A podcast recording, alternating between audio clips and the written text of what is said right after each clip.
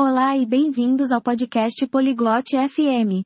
Hoje, temos um tópico interessante, comparando diferentes tipos de gatos. Amélia e Leon vão falar sobre seus tipos favoritos de gatos e por que gostam deles. Eles também discutiram casas amigáveis para gatos. Vamos ouvir a conversa deles. 안녕 리함. 고양이 좋아해? Oi, Leon. Você gosta de gatos? 그래, 아멜리아. 나도 고양이 좋아해. 너는 어때? Sim, Amélia. Eu gosto de gatos. E você? 나도 고양이 너무 좋아. 종류가 정말 많아. Eu amo gatos. Existem muitos tipos. 그래, 알고 있어.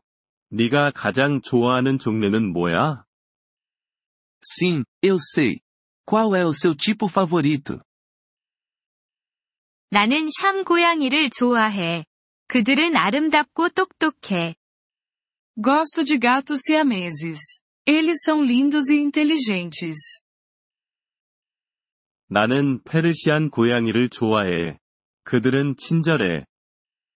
Gosto de gatos persas. Eles são amigáveis. 그거 좋네. 집에서 고양이 키우고 있어? Que legal. Você tem um gato em casa? 아니, 없어. 하지만 나중에 한 마리 키우고 싶어. Não, não tenho. Mas eu quero um. 고양이 한 마리 키워봐. Você deveria ter um gato.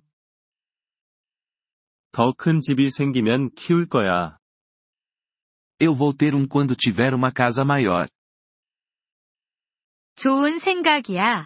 고양이들은 공간이 필요하니까. Boa ideia. Os gatos precisam de espaço. 그래, 맞아. Sim, eles precisam. 고양이 친화적인 집에 대해 알고 있어? Você conhece casas amigáveis para gatos? 아니, 그게 뭐야? Não, o que são? 그건 고양이를 위한 특별한 공간이 있는 집이야. Elas têm áreas especiais para gatos. 그거 좋아 보여. Isso parece ótimo. 그래, 고양이들은 올라가고 놀기를 좋아해. Sim, os gatos gostam de escalar e brincar.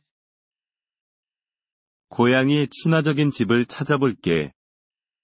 Vou procurar uma casa amigável para gatos. 좋아.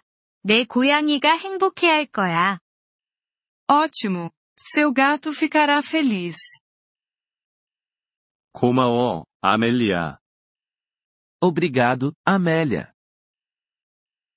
이번 폴리글롯 FM 팟캐스트 에피소드를 들어주셔서 감사합니다. 진심으로 여러분의 지지에 감사드립니다. 대본이나 문법 설명을 받고 싶다면 웹사이트 폴리글롯 FM을 방문해 주세요. 앞으로의 에피소드에서도 계속 만나 뵙길 기대합니다. 그때까지 즐거운 언어 학습 되세요.